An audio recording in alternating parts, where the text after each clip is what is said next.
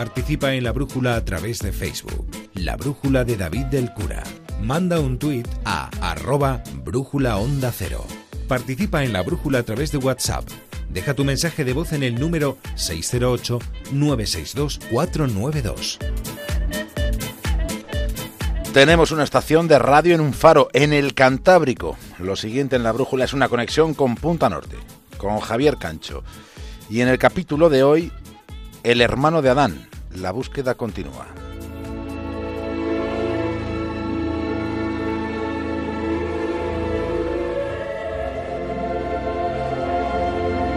Se le está siguiendo el rastro. Se sospecha que dentro de poco ese rastro podría ser descubierto en algún lugar escondido. Y las comarcas donde es posible que aparezca están más o menos delimitadas.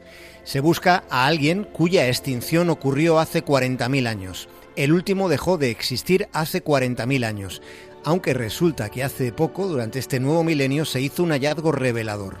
Se descubrió que en realidad sigue vivo. De un modo que no es convencional, sigue vivo. Sin embargo, lo que se está buscando no es a un vivo. Se está buscando un cadáver. La paleoantropología le sigue el rastro a un neandertal intacto. Cuando aparezca ese neandertal intacto, posiblemente entonces habremos encontrado una pieza clave de la evolución de nuestro pasado.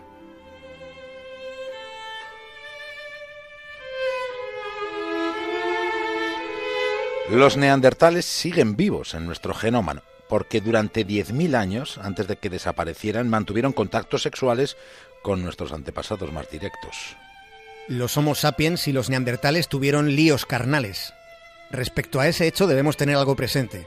Somos lo que comemos, somos lo que sentimos, pero también somos lo que fuimos, lo que fueron nuestros antepasados. Sus genes están ahí, dentro de nosotros. Su presencia está sobre todo en la población europea y esas reliquias genómicas siguen teniendo su influencia su importancia. En ese aspecto se está investigando mucho porque podría tener incidencia en algunas enfermedades concretas como la esquizofrenia.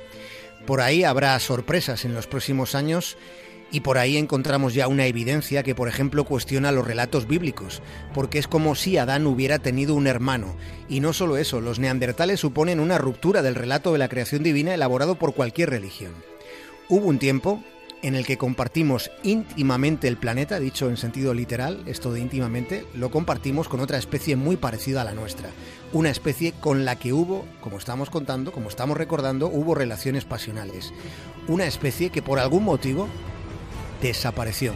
Lo hizo por alguna causa que todavía no ha sido aclarada y se extinguió precisamente aquí, en la península ibérica.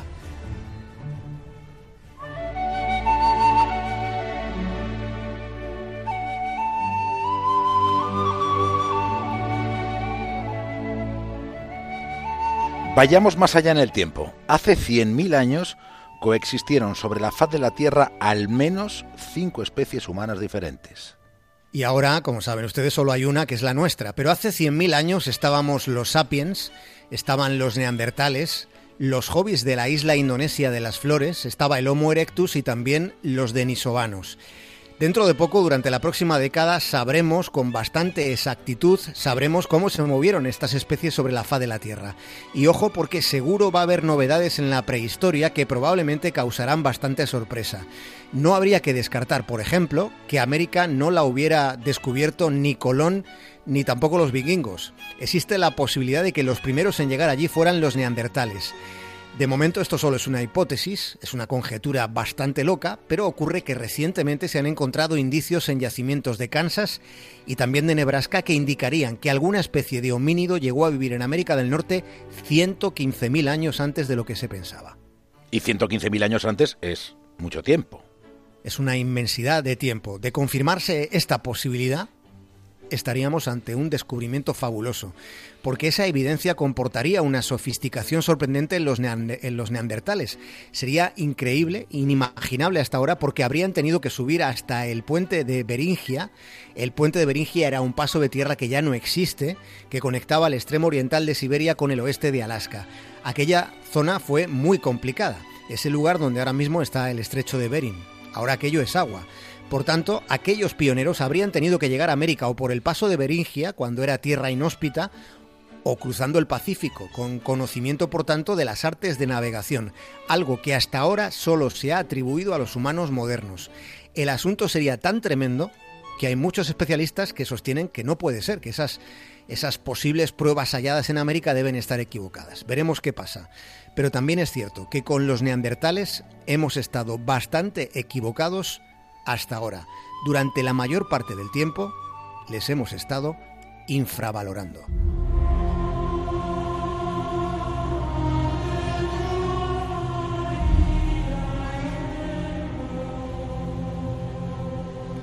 Ya contamos aquí algunos giros en el guion en la historia de la evolución humana.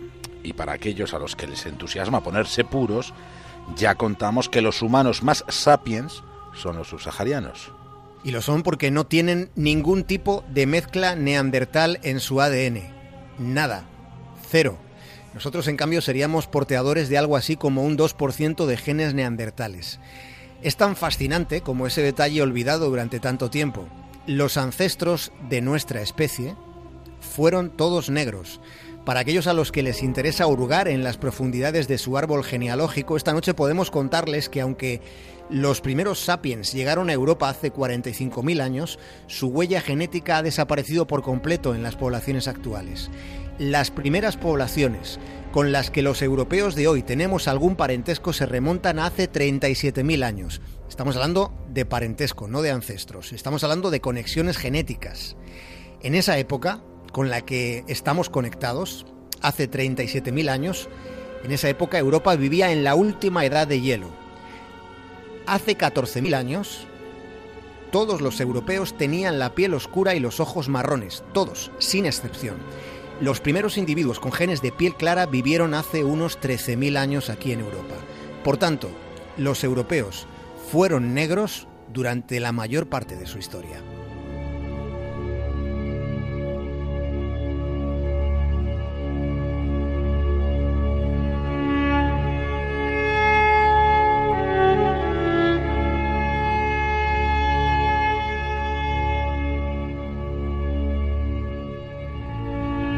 No olvidemos que sigue habiendo unos cuantos periodos, digamos, oscuros en la evolución humana. Y en esa evolución los neandertales nos enseñan que en el reino animal no somos tan excepcionales como pensábamos.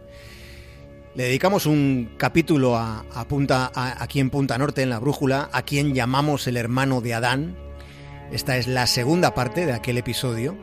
Sobre el hermano de Adán, sobre los neandertales, hay certezas que esta noche queremos recordar. Los neandertales eran inteligentes y tenían un conocimiento de la naturaleza que la inmensa mayoría de los humanos actuales hemos perdido. Los neandertales masticaban corteza de álamo que contiene ácido salicílico. Lo hacían para calmar el dolor. También ingerían penicillium, que es un hongo con propiedades antibióticas. Usaban plantas como la camomila para mejorar la digestión o la aquilea que tiene propiedades antiinflamatorias. Los neandertales cocinaban con fuego se adornaban con plumas vistosas, enterraban a sus muertos, estaban tan adaptados al medio como lo estaban los sapiens. Pero hay más ejemplos. La primera construcción humana, la primera la hicieron los neandertales. Disponían de una sorprendente complejidad social y de una capacidad para el pensamiento simbólico. Cuidaban de sus ancianos, se ocupaban de sus enfermos.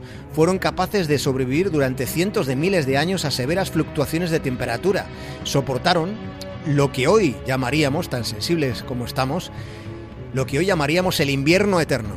Y a pesar de estar, en teoría, más adaptados y más entrenados para las adversidades y peligros constantes de la prehistoria, a pesar de todo eso, resulta que desaparecieron. ¿Por qué? ¿Por qué desaparecieron? Eso sigue siendo el enigma más profundo de la historia de la humanidad.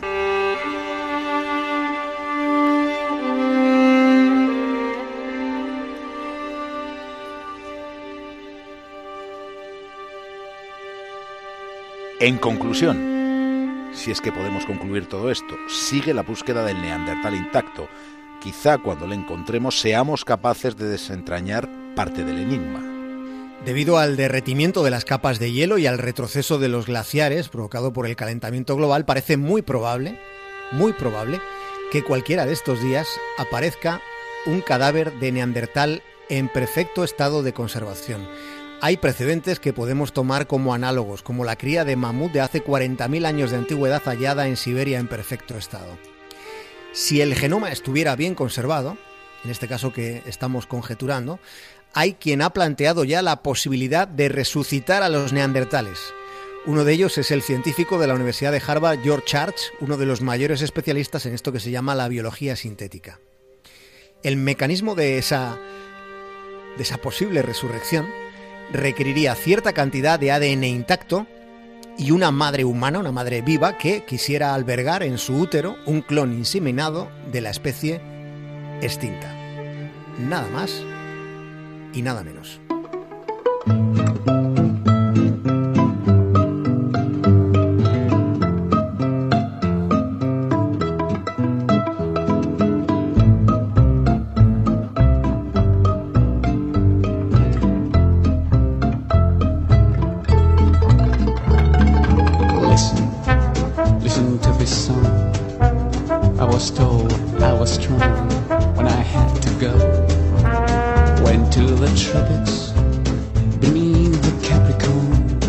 Cancho, hasta mañana. Un abrazo, David.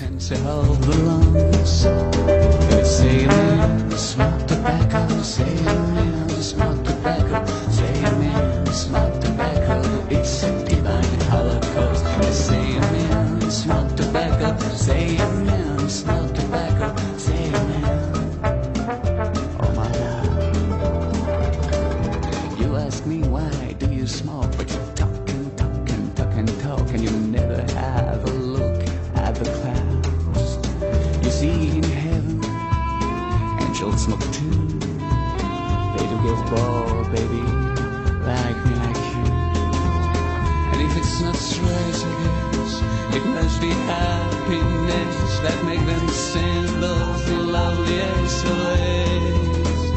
I was born to die of cancer. I was born to die of cancer. I was born to die of cancer. No matter if I smoke, I was raised, I was oppressed. I felt pain, I felt rape. I was born to die of cancer.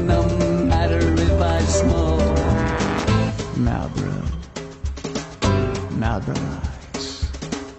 Daniel Gold, Lucky Strike, Camel Bling, Creveney, was Blown, and some edges. Oh, you tell me it's suicide. It's true, we don't have so much time to start a cure of this intoxication.